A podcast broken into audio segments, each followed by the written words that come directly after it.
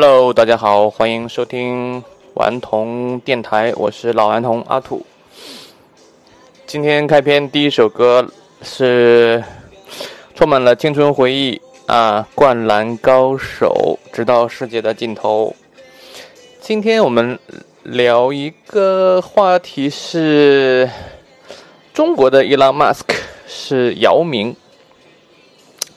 哎呀，因为我昨天呢在公号上写了一篇文章，就是分析姚明的这个人生啊。然后呢，到了晚上，我觉得意犹未尽，突然在想，就是姚明对于国家的意义啊，这种图腾它的意义是什么？其实中国是蛮缺少这种英英雄式的人物的。以前呢，大家会把商业上的人物拿来对比，比如说马云和伊隆马斯克。在二零一九年，曾经伊隆马斯克到中国访问的时候，呃，媒体安排马云和马斯克对话，啊，那场对话其实是非常非常的尴尬，嗯，就是大家就是不管在语语语言的。内容上、结构上，还是嗯思考的层次上，我觉得都是差别很大很大。嗯，如果一个人只是在中国的这个土地上，呃，完成了自己的塑造呢，其实，呃，就是还是蛮有局限性的，因为中国呃土地。太大是吧？市场太大，所以成成为一家很强的公司并不奇怪。当然，我们不是说成为中国的强大的公司，呃，不牛逼是吧？也是很牛逼的。但是呢，它一定，呃，不是一种就是还还没有真的能够做到做到国际化。就为什么有很多的美国的企业？呃，能够做到几百年，就是因为它真的是有真正的这种全球的视野。嗯，当然，中国的企业也也也是在往全球走，但是客观讲，效果都不是不是特别的好。就是我们就整个的民族对于运营的能力是很强，但是对于如何开创性的。完成一种史诗性的创造，啊，这个我们好像一直是还是蛮缺乏的。嗯，像昨天我写姚明的时候，我还想到了另外一个另外一个人，就是呃已故的呃 武术家啊，然后电影明星李小龙。我觉得李小龙和姚明都非常的不容易。这也是为什么我今天想要拿这一期的节目也再来讲一下，因为你可以想象，呃，好莱坞和 NBA 是什么感觉？就它其实跟跟诺贝尔其实是差不多的啊。你就是当然，你把一家企业做到全球是吧前几名也也很难了。嗯，但是呃，说实话，你如果想要赢得全世界的尊重，啊，尊重和你强大，我觉得这是完全两件事，对吧？就是因为首先这个世界上不存在绝对的正义和绝对的错误，嗯，比如说你像在中世纪是吧？中世纪的欧洲非常的黑暗，那个时候的统治者也很强大，但是他也没有得到。也没有得到应有的尊重啊！当然，这个比喻不是很贴切啊。我我是说，这两个事情并不一定要能够划等号。但是，比如说李小龙，他其实，在呃好莱坞已经为华人真正的争到了一些的尊严，就包括今年这个叫谁，那个。呃，昆汀·塔伦蒂诺这个《好莱坞往事》啊，其实昆汀也是李小龙的忠实的粉丝啊，只是他在这个片中所用的一些手法还是过于的戏谑，因为昆汀本身就是一个非常无厘头的人。你看他低俗低俗小说呀，这个之类的这种片子，他其实对于人间的这些事，就就就就是那个样，对吧？但是他能够提，那他为什么没有提周润发？为什么没有提成龙？对吧？就是这这个这个这个，就是李小龙对于好莱坞还是一个还是一个现象级的存在，就像姚明一样，从二十二岁，呃，作为当年的 NBA 状元秀进入火箭队。状元秀的意义就是说，在当年这个年纪，全世界里面的人，不管你打不打篮球，就他在这件事情上一定是全球第一的，就考第一了，你知道吧？就是不是全省第一，全国第一，他真的是全球第一，就跟你拿一个奥赛的金牌，嗯，没有任何的区别，对吧？而且他的这种统治力。真的是很强，就是单纯从从能力这个角度来说啊，哦，我还忘了总结一下，就是中国人蛮强调一个儒家强调的就是一套组合，叫修身齐家治国平天下。修身呢，就是修身养性，讲究的是个人的素养，要饱读诗书，有品德，然后重要的是要有一技之长。齐家呢，就是管理好一个家族宗族啊，而不是某一个人的家庭。第三是治国，是吧？要能够治理好一个 诸侯国啊。比如说放在今天的话，就是管理好一个企业，是吧？能够有有纳税啊，解决一群人的生存问题。第四是平天下，能够安抚天下的黎民百姓，让他们安居乐业、丰衣足食。呃，这个放在今天的话，那就是能够在全球范围内能够呃施加自己的影响力。呃，我觉得伊朗马斯克呢，呃，在这几个维度啊，都是做的非常非常牛的。从他最早做 PayPal 开始啊，就是不管是呃企业、个人的财富啊，包括做。非常强大的企业，特斯拉呀，SpaceX 啊，呃，然后这些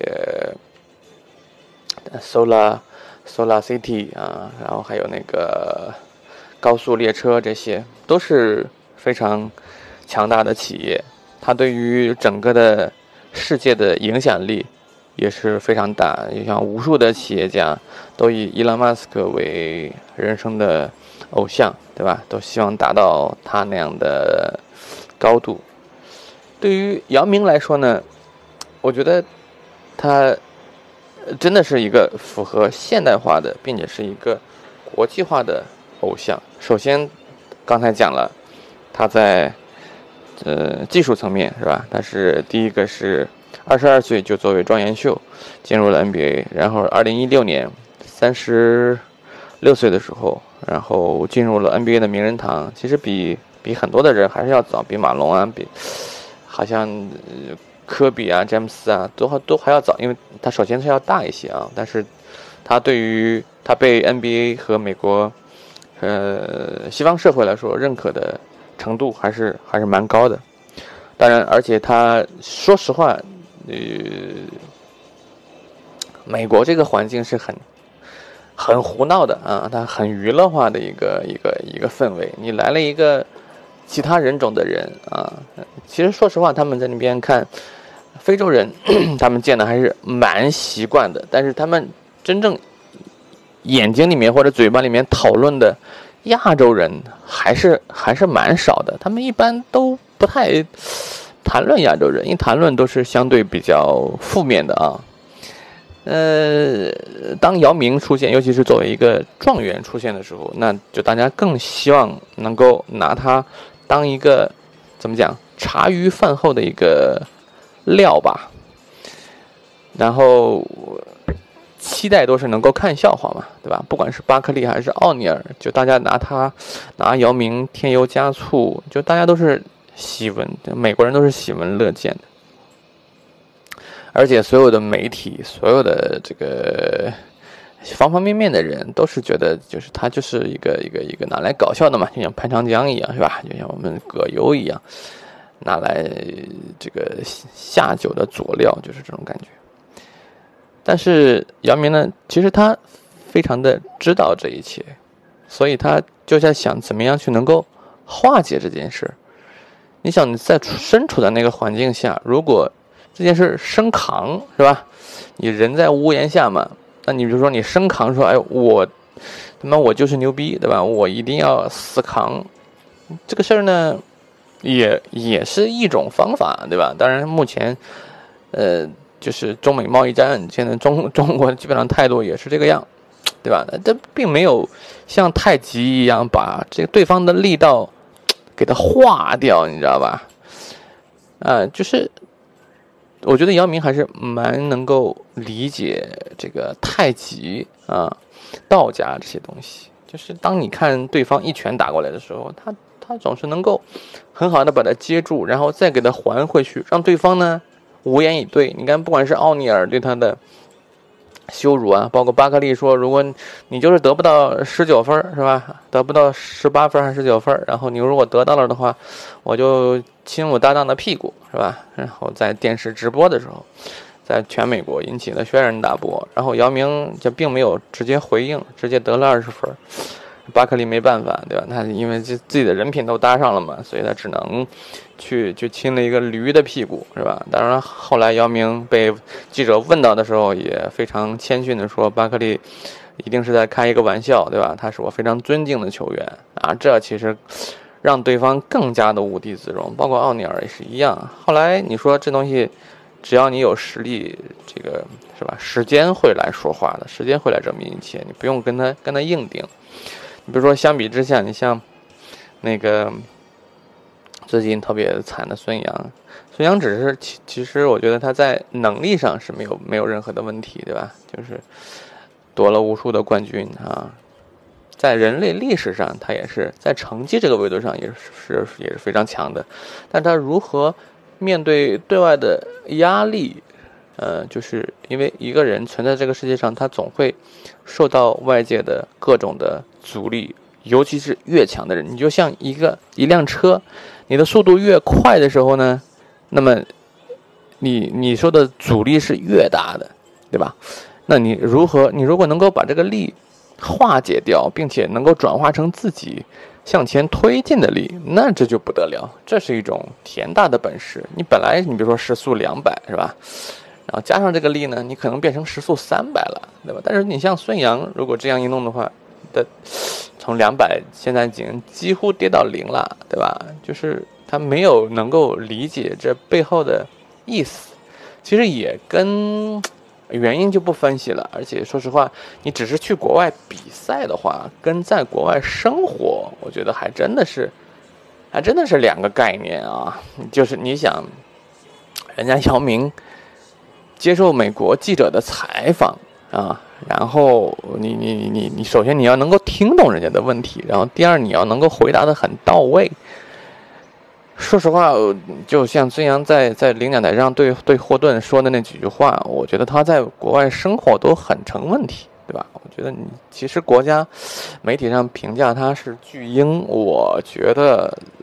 那你在中国，你比如说你有这个成绩啊，有家人照顾啊，有钱啊，可能没问题。但是你扔到国外去，我觉得很多人都是巨婴，对吧？你真正能够能够适应一种文化，这个能力是天大的能力。就是一个人真正的强大，就是第一，他做什么都能做得好，啊，这就是他的适应能力、学习能力。然后第二呢，就是一个人丢在世界上的任何的角落。